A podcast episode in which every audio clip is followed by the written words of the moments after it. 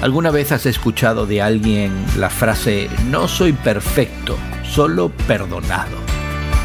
Hoy la palabra Filipenses 3 nos muestra que esa frase no es una excusa para el mal comportamiento. Más bien, por ser imperfecto y perdonado, el apóstol Pablo tiene como objetivo principal conocer a Cristo, experimentar el poder que se manifestó en su resurrección, participar en sus sufrimientos y llegar a ser semejante a Él en su muerte.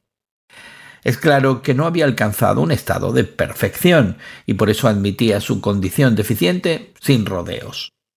Pablo compara su experiencia con la del corredor en una carrera. No está tratando de cualificar para la carrera y ganar a Cristo, porque entiende que Cristo ya lo sostiene mientras Él está corriendo.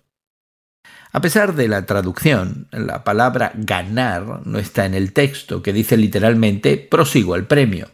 Y así el objetivo de Pablo era terminar la carrera y conseguir el trofeo que Cristo ya ganó para él. Ese premio es su llamado. ¿Y qué implicación tiene todo esto para nosotros en el día de hoy?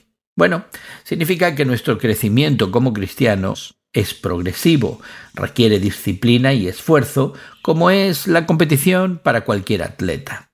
Y es que la madurez y el crecimiento cristianos no son instantáneos. Una forma en que podemos aprender a vivir la vida cristiana es leyendo la palabra de Dios y observando a otros que llevan ya corriendo en esta carrera algún tiempo. ¿Y para ti? ¿Quién es un modelo a seguir en la fe cristiana? Hoy en la Palabra es una nueva forma de estudiar la Biblia cada día. Más información en hoyenlapalabra.org.